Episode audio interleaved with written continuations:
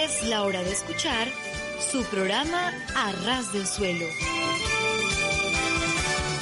Un programa lleno de comentarios acerca de hechos y personajes que marcaron la historia del mundo. Reflexiones espirituales que llenarán tu corazón. Dirigido por el pastor Joaquín Yebra. Quédate con nosotros en A Ras del Suelo.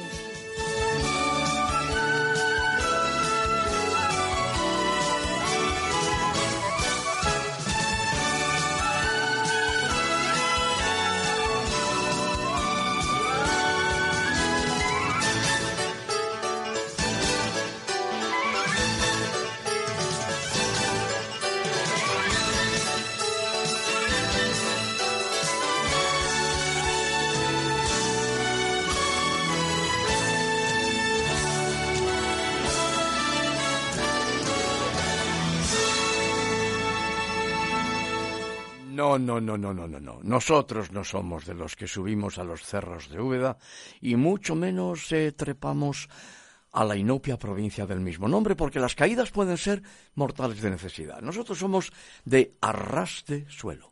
Esa es nuestra vocación. Pero eso sí, ¿eh? me refiero a los pies, porque nuestro corazón está bien alto. De modo que, queridos amigos, queridos oyentes, eh, os habla el pastor Joaquín Yebra y aquí en torno a esta mesa está María José Vela, está el pastor Antonio Aguilar, en los controles está Germán y estamos todos dispuestos a pasar un buen tiempo con vosotros. Tenemos algunas anécdotas que creemos son sabrosas, tenemos una cita con la historia, tenemos un encuentro también con la poesía y un poquito de música inspiradora para entrar en un tema que esperamos sea interesante. Y todo ello a ras del suelo, entiéndase los pies, pero con el corazón bien alto. Eh, si quieres contactar con nosotros, toma nota. Info arroba arrasdelsuelo.com info arroba arrasdelsuelo.com www.arrasdelsuelo.com www.arrasdelsuelo.com, www.ebenecer-medio-es.org www.ebenecer-medio-es.org. Ebenecer lo escribimos con B de Barcelona y con Z de Zaragoza, palabra bíblica que significa piedra de ayuda.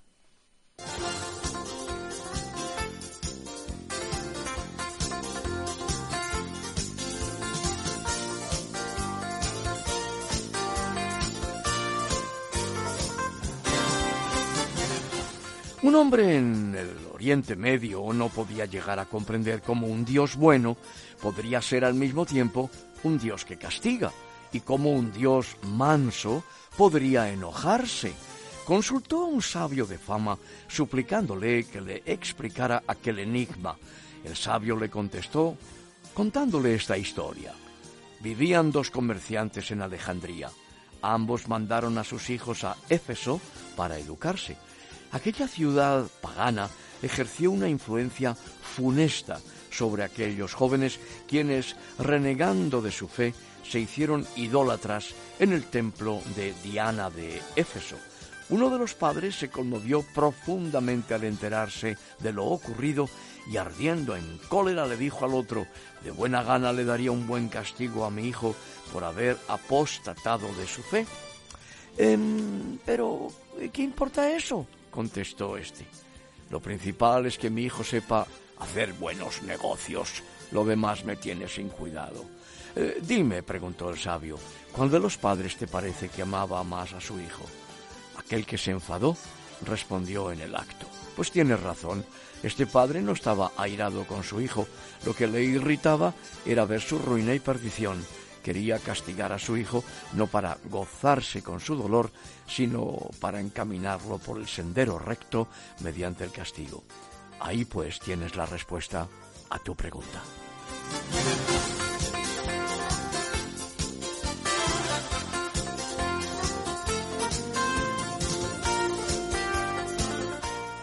Un cacique africano descubrió una vez que el cacique de una tribu rival se enteraba de todos sus secretos en la dirección de los asuntos de su tribu, lo cual llegó a costar la vida de muchos de sus más bravos guerreros, quienes murieron en la batalla.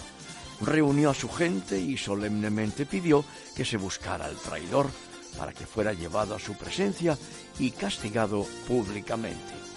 Es de imaginarse el horror que sintió cuando pocas semanas después se halló al culpable. No era otra persona sino su propia madre.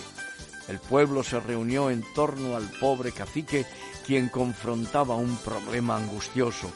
Como cacique debía castigar a la culpable, pues debía mantener firme la justicia, pero por otro lado, como hijo, debía perdonar, porque así lo demandaba el amor filial. ¿Cómo podía ser justo y al mismo tiempo perdonar a la mujer a la que tanto amaba? Se puso entonces a la vista de su pueblo, se descubrió las espaldas y ordenó al verdugo que lo castigara, pues él sufriría la pena que demandaba la justicia.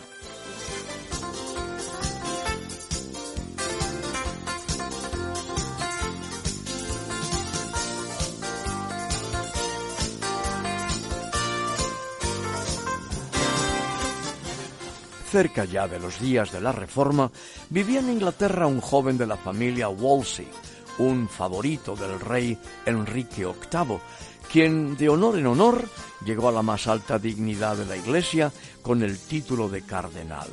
Pero murió pobre, miserable, fracasado moral y espiritualmente. Antes de morir, decía a un amigo que le acompañaba, si yo hubiese servido a mi Dios con la mitad del celo con que he servido a mi rey, Dios no me habría olvidado como hoy me olvida. Triste decepción la de aquellos que se granjean la amistad de los hombres en perjuicio de la amistad de Dios.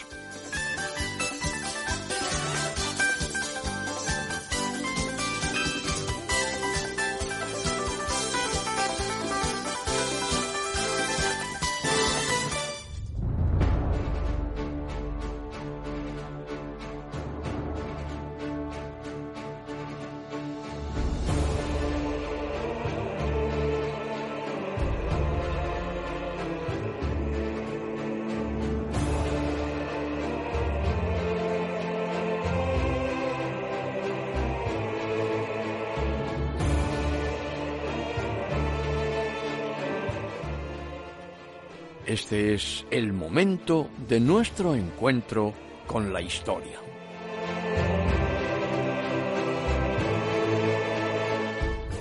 Nuestro personaje es Luis Usoz y Río.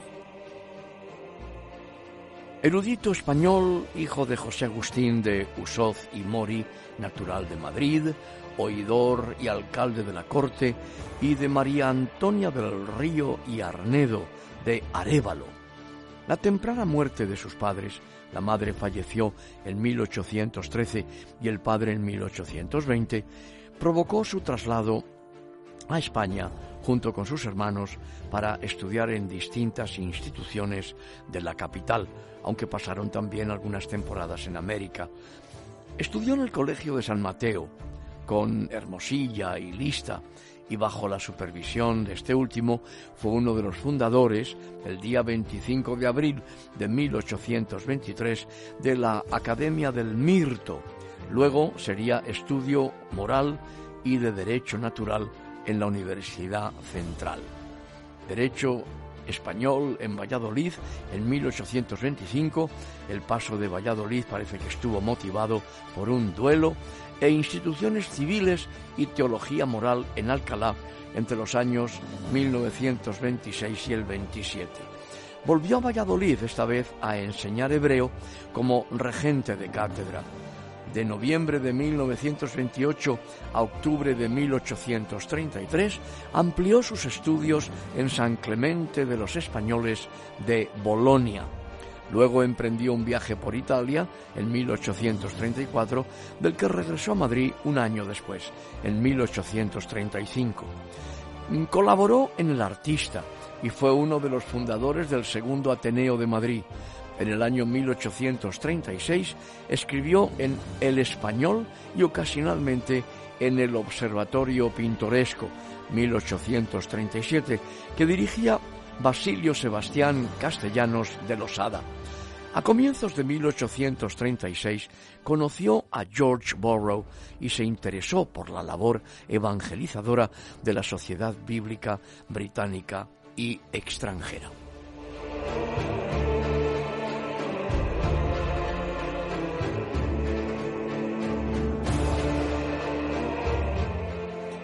En noviembre de 1837 empezó en el Ateneo sus clases de hebreo y fue por aquella época cuando contrajo matrimonio con María Santalia Acebal y Arratia, que se convirtió en su gran colaboradora.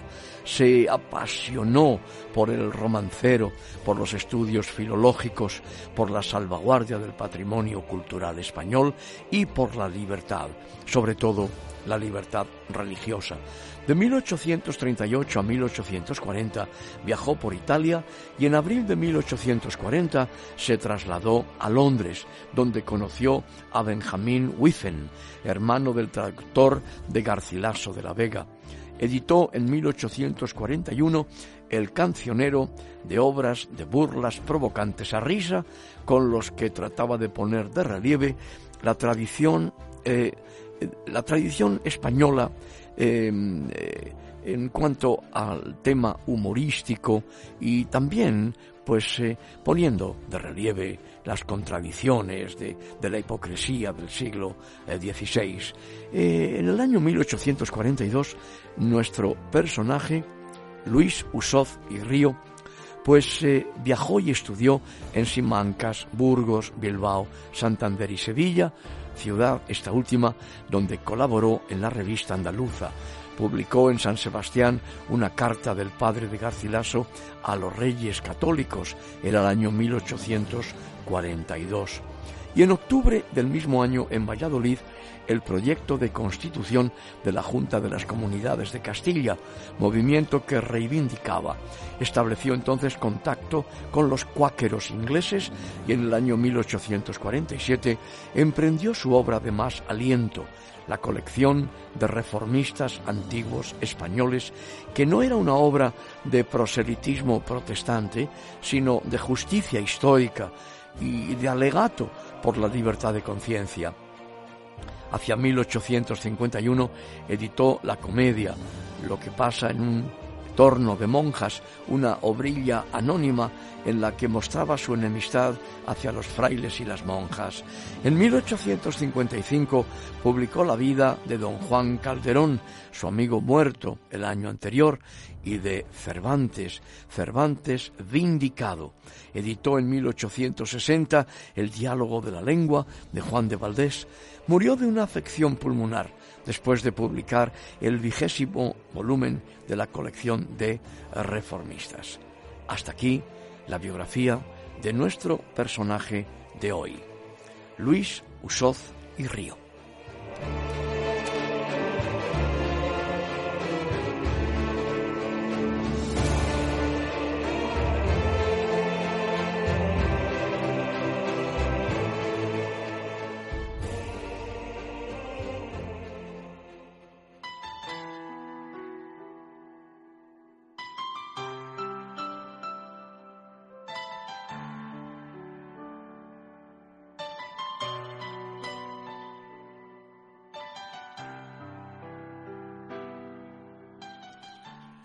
Dejamos la historia para encontrarnos con la poesía.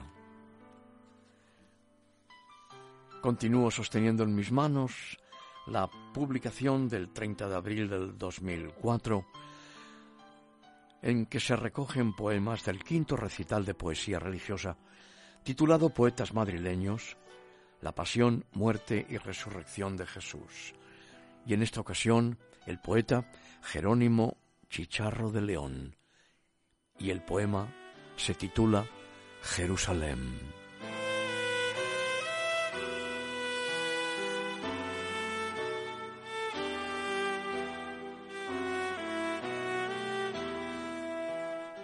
Jerusalén divina, Jerusalén santa, que matas a los profetas y a Dios jamás ensalzas, tus iras ten injustas, ten tus iras ingrata, no enciendas los furores del Dios que tanto te ama.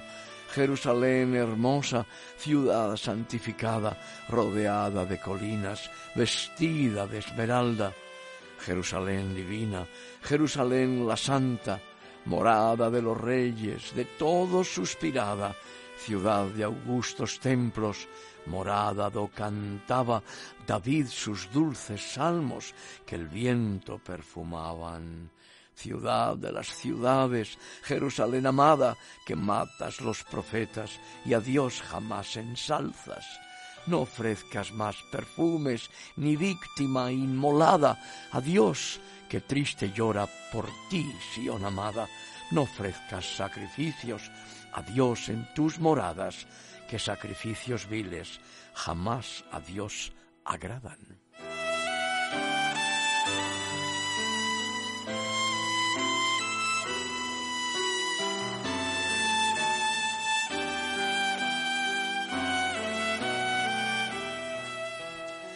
Jerusalén divina, Jerusalén la santa, que matas los profetas y a Dios jamás ensalzas, de muchos enemigos te viste rodeada, y el Dios del alto cielo mirándote penada, a gran piedad movióse y fuiste libertada de manos de los hombres que mal te deseaban. Jerusalén divina, corona de esmeralda, señora de los pueblos, temida y venerada, refrena tus furores y vuelve a Dios, amada, tu vista arrepentida de culpas ya pasadas, ensalza al Dios del cielo, alegre en tus moradas, ensalza al Dios del cielo, alegre en tus moradas, con canto de alegría y con veraz palabra, no sea que por tus culpas, Jerusalén amada, perezcas cual Sodoma o cual Gomorra airada, Jerusalén divina, Jerusalén la santa, que matas los profetas y a Dios jamás. En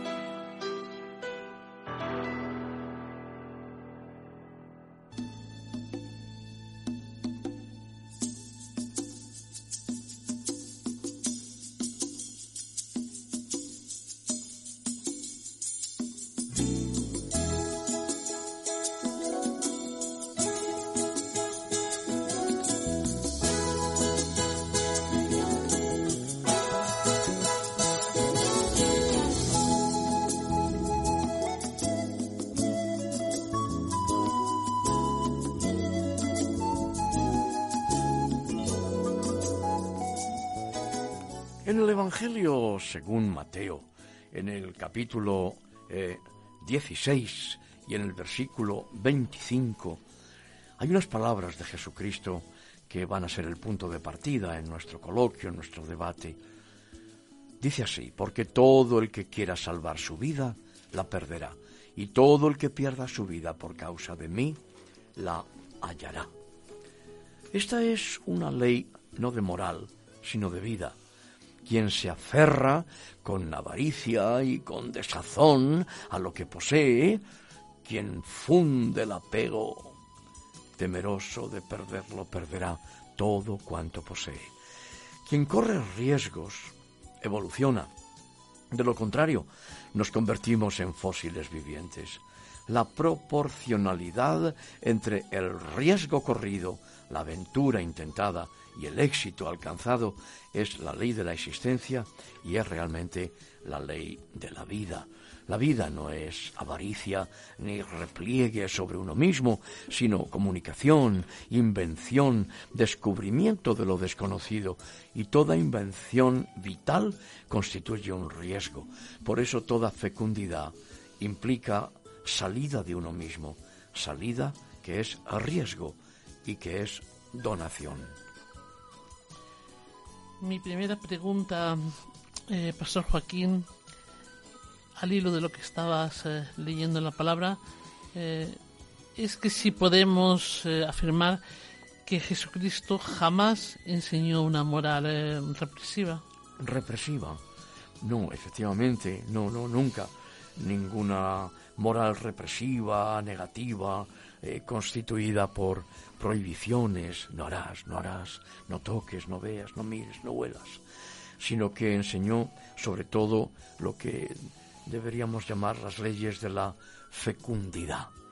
Eh, lo que pide, lo que exige, de acuerdo con el precepto transcrito, pues ya en la primera página de la Biblia hebrea, es la fecundidad, eh, la cooperación activa del hombre a la hora de la creación. Eso es lo que nos pide el Señor, sin ningún atisbo de nada que sea o que pueda sonar a represivo o a negativo.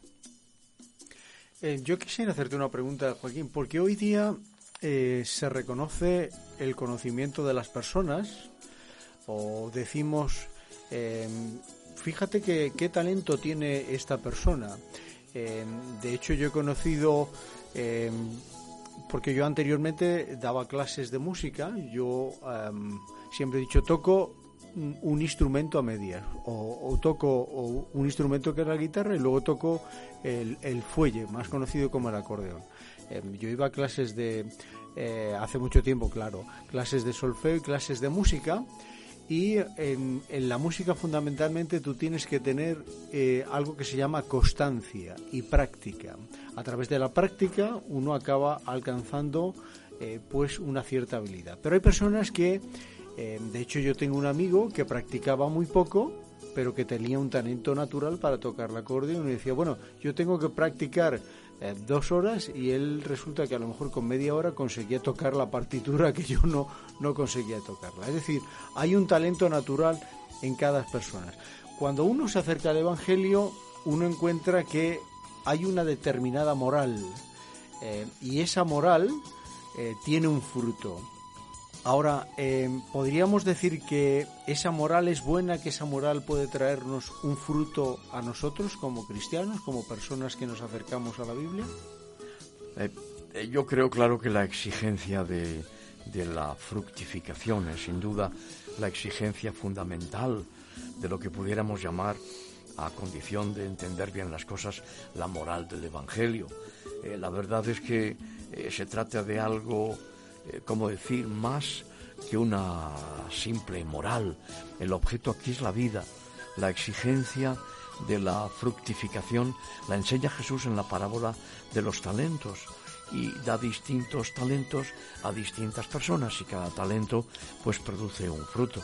Y no hay ninguna palabra en contra de aquel que habiendo recibido pocos talentos pues pocos frutos tenía. El problema eh, lo encuentra en la parábola eh, el Señor de los talentos cuando tiene frente a sí a uno que en lugar de utilizar los talentos que ha recibido, los ha escondido. Hay muchos eh, que malinterpretan, creo yo, creo yo, Joaquín, eh, la palabra talento, porque creyendo que tienen exclusivamente, pues ese sentido actual, ¿no? De habilidad o de capacidad, pero ¿Qué era realmente un talento? Pues un talento era una moneda, una moneda de elevadísimo valor. No sé, serían esos billetes de 500 euros que dicen que existen, ¿no? que dicen que existen. Sí, la parábola de los talentos es de las que no pueden entrar en el sistema de referencias, en el marco de lo que se da, lo que a veces llamamos la moral la parábola de los talentos suele resultar francamente eh, inmoral, diríamos nosotros, eh, eh, inmoral, ¿cómo decirlo? Escandalosa, incluso me atrevo a decir, escandalosa para una sociedad dispuesta a mantener el orden establecido. pero ¿por qué era realmente un talento? Porque al fin y al cabo eh, hacer una transposición cuando uno cuando uno lee talento en la propia escritura eh, no es el entiendo que no está diciendo lo mismo porque eh, talento tal y como se conoce en Occidente es una cualidad, una habilidad que tú tienes. Sin embargo, tú acabas de decirle a María José, talento era una moneda. Absolutamente. Y entiendo que lo que Jesús está queriendo enseñar en esta parábola no es precisamente cuántas habilidades tengo yo, sino me da la impresión de que esas pocas habilidades que tenga, sean muchas o poco, que yo decía antes, yo tengo la habilidad de tocar la guitarra, pero oiga, mire usted, em, tú y yo conocemos a un amigo em, de la iglesia de Filadelfia, pastor en pan bendito, que ese hombre no tocaba la guitarra, ese hombre la acariciaba. Ay, sí, sí. Y cuando él la tocaba... Estamos hablando del nani. ¿verdad? Efectivamente. El nani. Dios le bendiga y a su familia. Pero a la pregunta y al tema que nos trae, ¿tú qué crees? ¿Que era un talento, una cualidad, un don? ¿Qué piensas tú? Porque No, el talento ya te digo que en el contexto de esta parábola del Evangelio es una moneda de altísimo valor.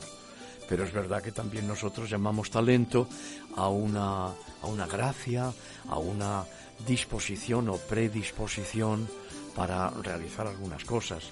Y por eso hablamos de alguien que tiene talento musical o tiene talento para... En definitiva hablamos de una capacidad, ¿verdad? Para, para los idiomas, porque tiene buen oído y buen sentido del ritmo, o para la música, o tiene una capacidad de abstracción enorme y eso le permite destacarse en las matemáticas, ¿verdad? Pero no, en el contexto de la parábola, no. Es a cada uno se le entrega una cantidad de dinero para que lo invierta. Evidentemente, la aplicación de la parábola, que es otra cosa, la aplicación de la parábola es que todo lo que el Señor nos ha dado es para que lo pongamos a funcionar, para que lo pongamos a trabajar, para que lo invirtamos. Eh, porque la parábola encierra, digamos, una doctrina sobre la vida y sobre las condiciones de acceso a la vida.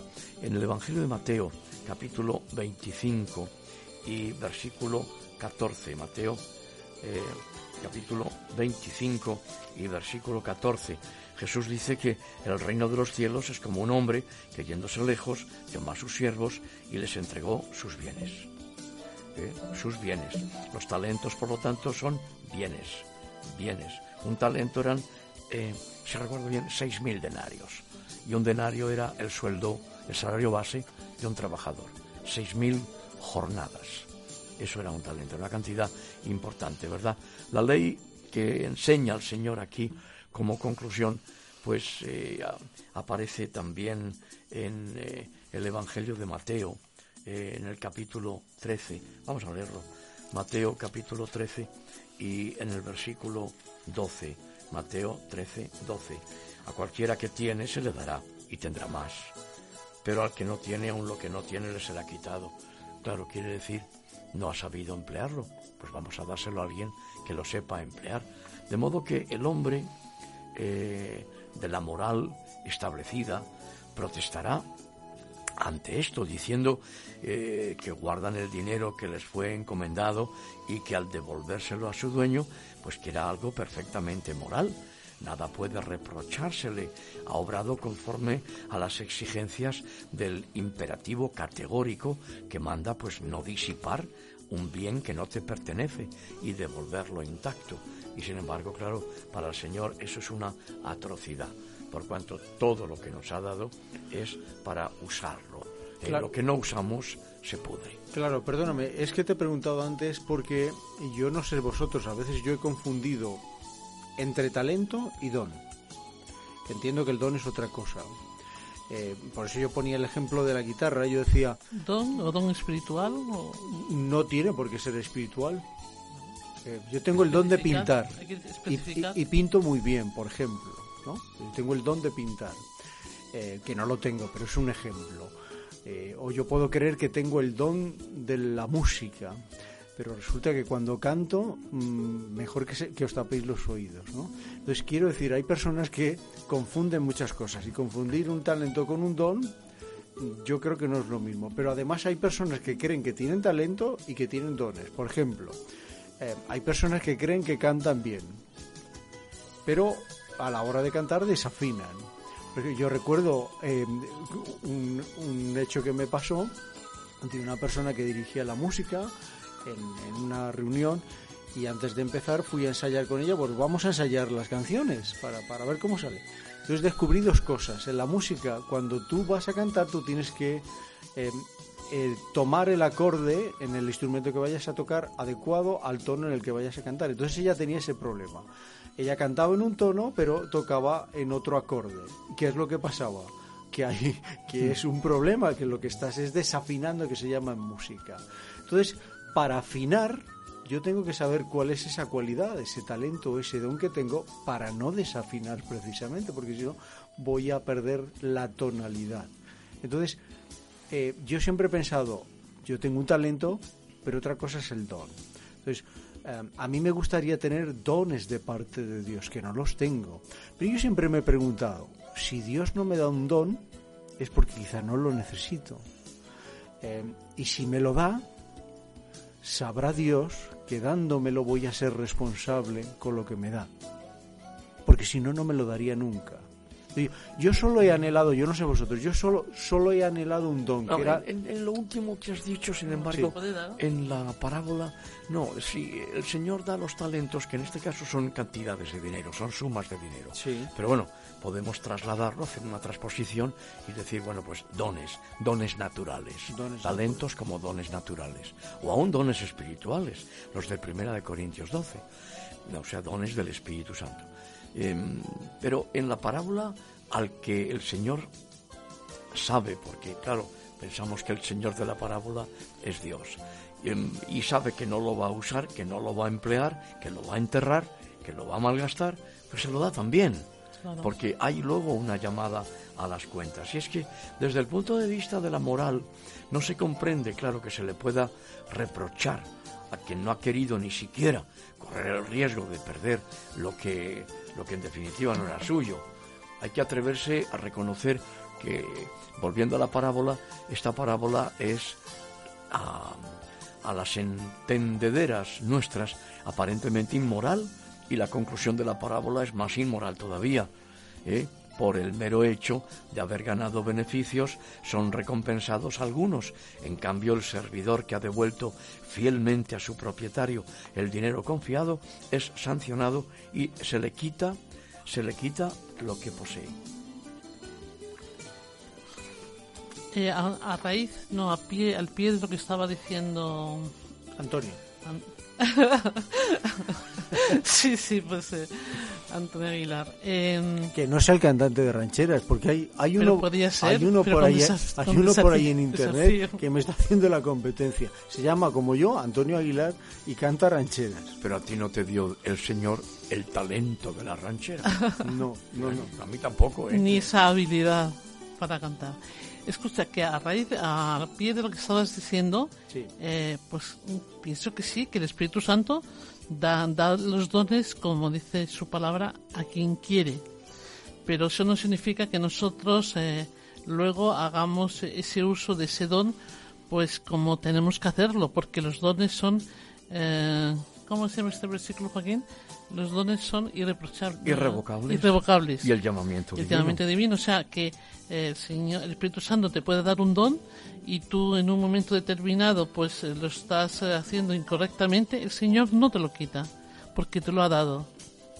Aunque es evidente. Y Él ya lo sabe antes de dártelo, ya sabe lo que va a ocurrir. Aunque es evidente que los dones sean dones naturales, talentos oportunidades también para usarlos, o sean incluso los dones espirituales, los dones del Espíritu de 1 Corintios 12, eh, todo, todo cuanto Dios da, no hay duda de que mediante el uso se perfecciona.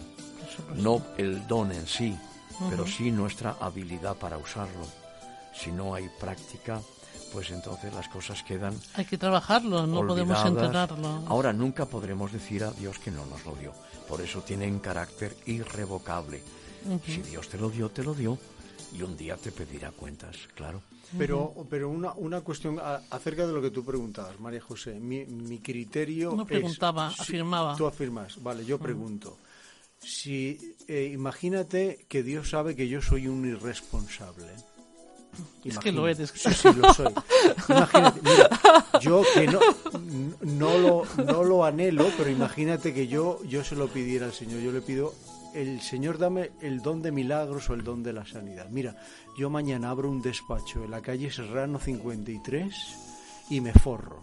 Porque claro, como Dios ya me ha dado el don de la sanidad y hay gente eh, que sanitariamente está tan desesperada, pues yo pongo la consulta eh, a 100 euros la consulta, solamente por, por la consulta. No, pero el don no te lo da cuando no lo, tú no lo vas a hacer cuando tú quieras, sino cuando el Espíritu Santo te mueva a hacerlo. Por, lo tanto, tendrás que tener una, una apertura de, de, local desde 24 horas al día, porque no, lo sabrías. Recordemos, recordemos que Jesús eh, nos da la clave para entender esta situación tan triste, ¿no? Y es cuando nos dice que al final de los tiempos algunos vendrán y le dirán eh, Señor, en tu nombre echamos fuera demonios, en tu nombre hicimos milagros, y el Señor les dirá, apartaos de mí, que nunca os conocí, hacedores de maldad. Es decir, eh, recibieron un don, Dios no se lo ha quitado, porque irrevocables son los dones y el llamamiento divino, pero no hicieron el bien, sino hicieron el mal, hicieron lo malo, hicieron lo que no es correcto, lo que no es según la ley, que es lo que dice el original griego, y por lo tanto el Señor les dice, yo no os conozco, yo no os conozco. Ahora, ellos lo que nunca podrán decir es, no nos lo diste. Por lo tanto, lo que el Señor nos pide es que todo don, todo don perfecto que desciende de lo alto, toda bendición que Dios nos dé, sean habilidades naturales o sean los dones del Espíritu Santo, han de usarse para el bien. Y concretamente si nos centramos en los dones del Espíritu Santo, los que aparecen en Primera de Corintios 12, eh, eh, son manifestaciones del Espíritu para provecho del cuerpo de Cristo, para provecho de la Iglesia. Hay de aquellos que se aprovechan de los dones. Claro, pero... Em, sí, sí, pero una cosa, Joaquín, que quería yo preguntarte. Eh, ¿En qué momento se recibe eh, estos dones del Espíritu Santo. En el momento oh, en que hemos abierto nuestro corazón al Señor, eh, en el momento en que bajamos a las aguas, en el momento en que somos eh, bautizados con el Espíritu Santo, o cuál es el, el momento en que el Espíritu Santo lo hace, cuando Él quiere. Evidentemente el Espíritu Santo es Dios, es Dios el Espíritu Santo, es el Santo Espíritu de Dios, naturalmente. Por eso eh, el apóstol Pablo dice en Primera de Corintios 12 que hay diversidad de dones, pero eh, el Espíritu, el Espíritu Santo es el mismo, hay diversidad de ministerios, pero el Señor es el mismo, porque el Espíritu es el Señor, y hay diversidad de operaciones, pero Dios que hace todas las cosas es todo, eh, en, todos es el mismo. Y ahí vemos el Espíritu Santo, el Señor y Dios. Es un pasaje precioso, trinitario. Eh, pero a cada uno les dada la manifestación del Espíritu, del Espíritu Santo para provecho, para provecho de la obra del Señor, para provecho del cuerpo de Cristo, para provecho de la Iglesia, para provecho de los hermanos. Y por eso dice que a este es dada por el Espíritu palabra de sabiduría, a otro palabra de ciencia, según el mismo Espíritu, a otro fe por el mismo Espíritu Santo, a otro dones de sanidades por el mismo Espíritu, a otro el hacer milagros, a otro profecía, a otro discernimiento de espíritus, a otro diversos géneros de lenguas y a otro interpretación de lenguas.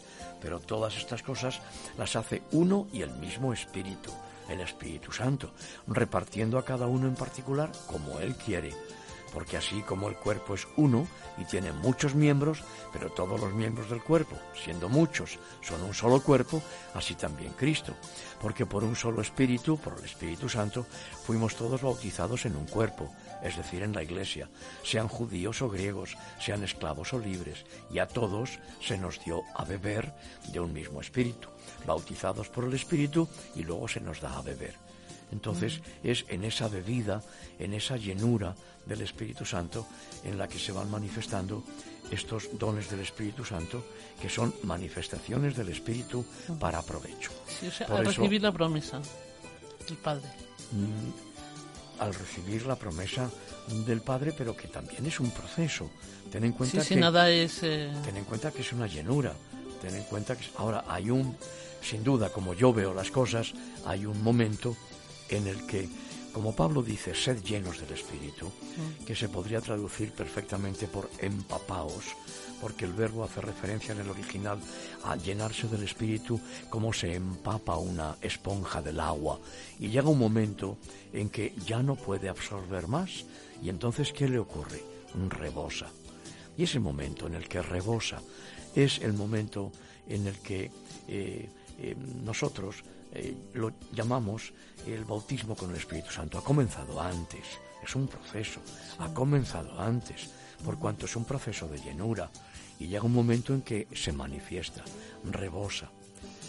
Eh, y en ese proceso el Señor está mm, revelándonos esos dones del Espíritu, esos carismas, carismata, esos regalos, son regalos. La palabra don es un regalo. ¿Y quién recibe el regalo? Pues los regalos de Dios no son para quienes los merecemos, porque no los merecemos, son por gracia, como la salvación. Por lo tanto, es un regalo que Dios nos da. Sí, pero me quieres decir que si llevamos, eh, no sé, 10, 15, 20 años eh, eh, como creyentes, como fieles en Cristo, como seguidores de Cristo, ya no vamos a recibir ningún don no porque no lo hemos recibido cuando recibimos la promesa. No, no necesariamente. Pregunto, yo pregunto. Yo contesto, no, no. Solamente para fastidiar un poquito, pero pregunto. No, que no, mujer, no necesariamente. El Señor en cualquier momento puede conceder un don. Hay dones que son permanentes. Que Dios da un don a una persona, un, carisma, una, un regalo eh, para provecho del cuerpo de Cristo en la tierra, que es su iglesia, para beneficio de los hermanos, nunca para beneficio propio.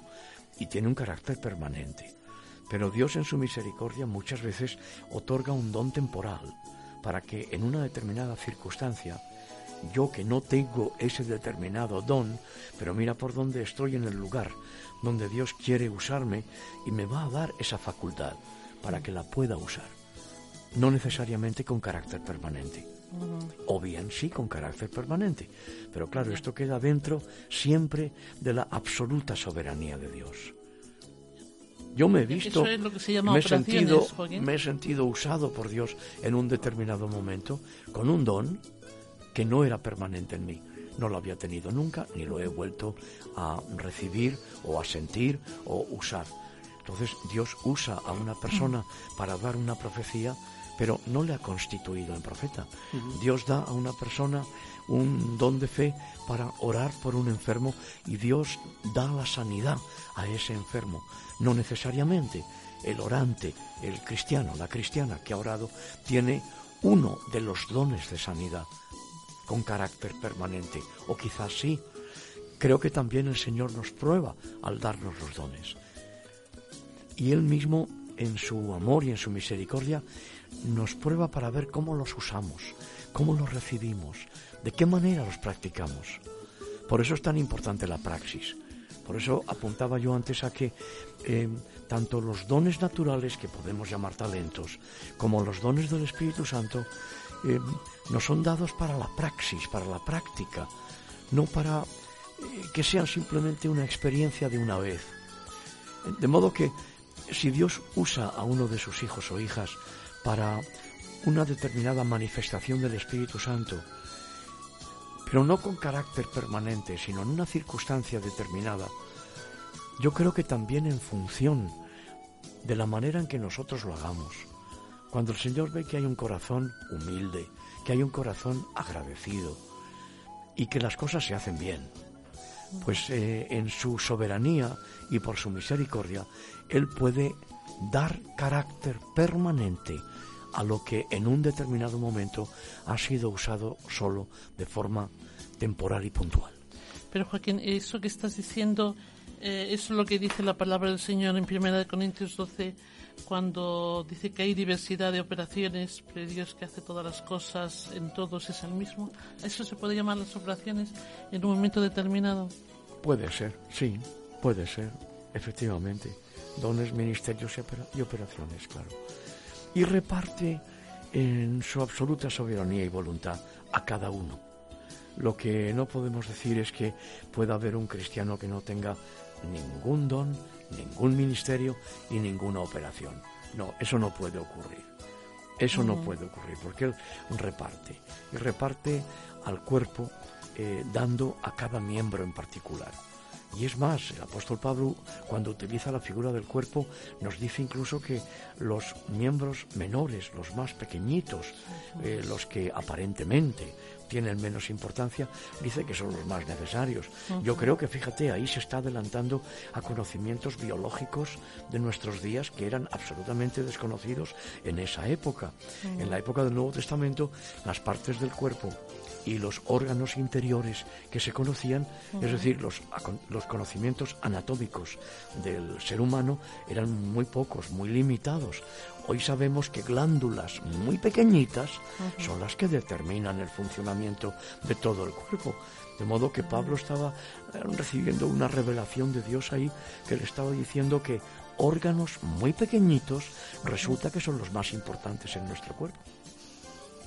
Sí, sí, como en una iglesia, cuando hay miembros en la iglesia que parecen que son los más débiles, pues son los más importantes, ¿no? Porque tenemos que acercarnos más a Él, a ellos y. Claro, eh, cuando, cuando la iglesia entiende que no existe para sí cuando la Iglesia entiende que es el cuerpo de Cristo en la tierra y que todos los miembros, por pequeños que sean aparentemente insignificantes, están llenos de significado por cuanto el precio pagado ha sido el mismo por todos, la sangre de Cristo.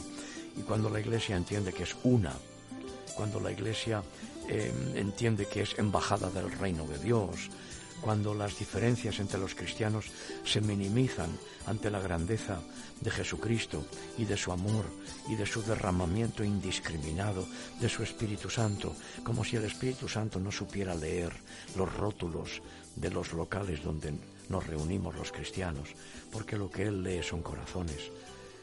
En fin, Dios es bueno y su misericordia es para siempre. Bueno, dejadme que haga una reflexión que quizá vosotros me podáis ayudar eh, porque eh, a mí me interesa fundamentalmente eh, el escándalo de Jesús, sobre todo acerca de los que están acomodados en el sistema establecido. Y en relación a lo que vosotros estabais diciendo anteriormente, yo, yo incidiría en varias cosas que a mí me parece cuanto menos interesante. Es decir, por un lado, eh, lo que vosotros o María José estaba indicando eh, acerca de la diferencia de los dones. Eh, yo he observado en nuestros días que hay muy poquita hambre de recibir esos dones, es decir, deseo. Cuando digo hambre me refiero al deseo. Y por otro lado, acerca de lo que vosotros estabais diciendo, yo no creo que Dios dé nada a alguien que no lo desea, que no lo pide. Es decir, que hay ciertos impedimentos para recibirlos. Por ejemplo, em, yo he observado, no sé si es vuestro caso, a mí se me ha acercado precisamente una, una señora, se me acercaba el otro día en la iglesia y me pregunta, pero, pero, pastor, eh, llevo tantos años pidiéndole al Señor que me dé el derramamiento del Espíritu Santo, el don del Espíritu Santo, como lo queráis decir, ¿no? La experiencia de Pentecostés. Decía, ¿qué impedimento hay usted para que, para que yo pueda experimentarlo? Digo, pues en principio ninguno. Y entonces me he encontrado con algunas personas que efectivamente eh, parece que ellos mismos se preguntan a sí mismos qué es lo que está impidiendo. Son personas sinceras que te lo, te lo piden, quieren experimentar eso. Yo entiendo que sin la eh, primera experiencia de Pentecostés, eh, Hechos capítulo 2, no hay apertura a los dones. Eso por un lado. Y luego por otra parte, imaginaros, es un ejemplo simple y sencillo. Imaginaros que la hermana Pepita es la que tiene el don de los milagros. Y resulta que hemos dicho que el miércoles vamos a tener una reunión de, eh, le llamáis milagros, le llamáis eh, sanidad, como le queráis llamar, pero resulta que la hermana Pepita ese miércoles no puede venir. Por lo tanto, Dios no puede hacer milagros porque la hermana Pepita no va a estar. No, por favor, claro, no, en absoluto. Por eso yo eh, hacía referencia antes a la realidad incuestionable de que hay dones permanentes y hay esa soberanía del Señor para utilizar a cualquiera de sus hijas o de sus hijos para eh, mostrar esa expresión del Espíritu Santo ¿eh? para beneficio de la Iglesia. Y mm, el hermano que tiene palabra de ciencia o, palabra de sabiduría, mira por dónde en esa reunión soberanamente Dios quiere hacer un milagro de sanidad. Y le va a usar para una sanación, lo que no significa que tenga el don permanente. Claro, y con respecto a los impedimentos, eh, ¿qué creéis vosotros que Em, porque ah, las personas que se me han acercado me lo han dicho con toda sinceridad, Antonio, qué, qué, qué, qué inconveniente, porque te lo dicen así, qué inconveniente crees que, incluso te lo dicen, qué inconveniente eh, puede ser en mi caso para que yo no reciba esa experiencia que otros ya han recibido y que probablemente vosotros la habéis experimentado, que es el derramamiento del, don del Espíritu Santo, ¿no? Y, te lo dicen con sinceridad. La condición sine qua non es eh, haber entregado el corazón a Cristo, que nuestro corazón, nuestra conciencia, haya sido lavada por la sangre de Cristo. Nada más. El que piensa que es menester la perfección para poder recibirlo está equivocado, porque perfectos son los Dios aquellos que estaban en el aposento alto en Hechos 2 y fueron llenos del Espíritu Santo y Dios en aquella ocasión les dio lenguas humanas, no angélicas, no lenguas espirituales, sino las lenguas de las personas que se habían reunido en Jerusalén para poder llamarles la atención y que escucharan las alabanzas a Dios, aunque luego Pedro predicó en un solo idioma el Evangelio a todos, pues ninguno de ellos era perfecto. Eran discípulos del Señor pero no perfectos. Por lo tanto, eh, no es una perfección el fundamento para recibir el bautismo con el Espíritu Santo, esa, esa llenura, la promesa del Padre, que es como Jesús lo llamó en Hechos de los Apóstoles, capítulo 1, los primeros versículos. Em, eh, del mismo modo que un día por la fe hemos invitado a Cristo a nuestro corazón, por la fe nos hemos fiado de Dios, porque la fe sirve para fiarse de Dios, por la fe también se recibe. Pero también es verdad que ah, he conocido hermanos que estaban obsesionados porque quizás había pasado algo de tiempo y no habían recibido la promesa. Eh, por eso es bueno reconocer que se trata de un proceso.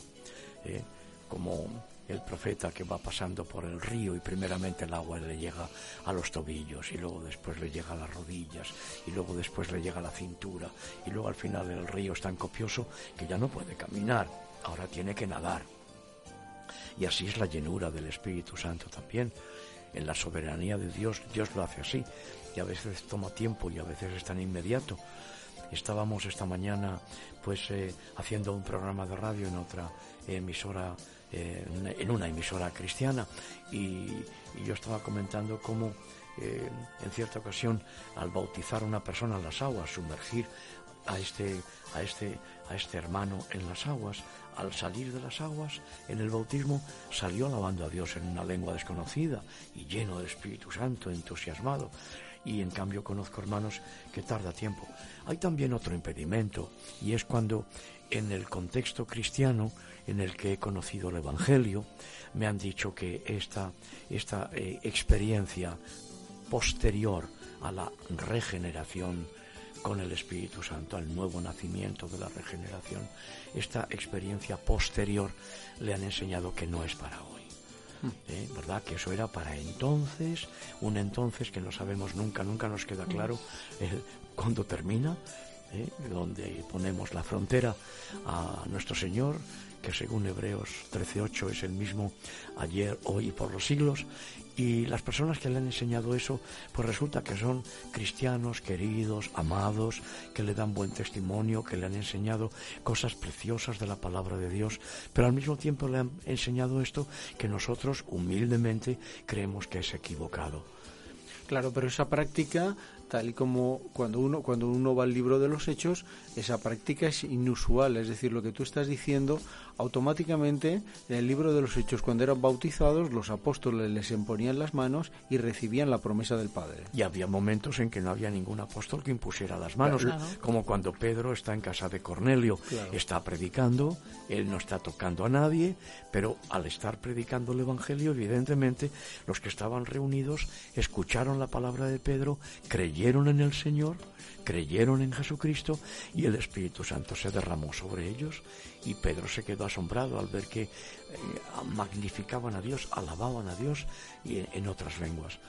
En, esa, en esa experiencia que tú estás relatando y que evidentemente en, la escritura eh, se ve de una forma palpable, eh, estoy pensando acerca de lo que decía María José. No es usual, pero podría suceder.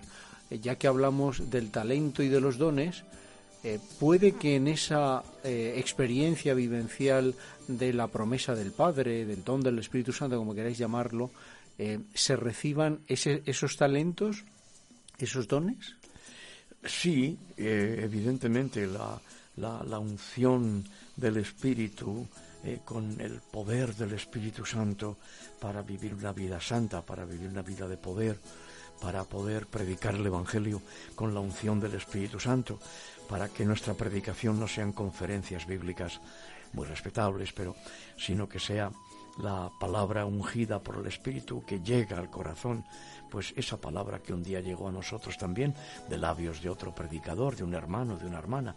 Y digo predicador porque predicador es el que predica el Evangelio, no me refiero necesariamente desde un púlpito en una iglesia.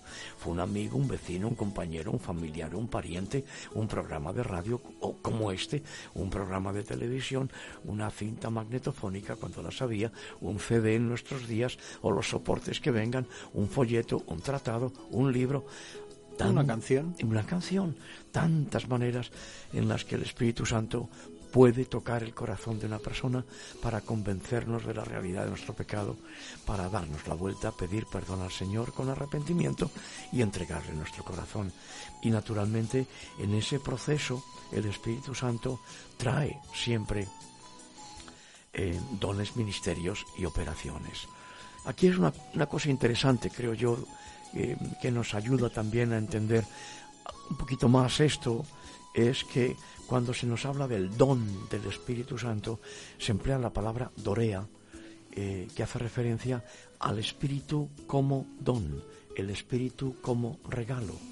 El, lo regalado es el Espíritu. Mientras que en 1 Corintios 12 esos dones del Espíritu Santo se llaman carismata, son carismas, ¿eh? son regalos del Espíritu. Pero anteriormente está el propio Espíritu en persona como don.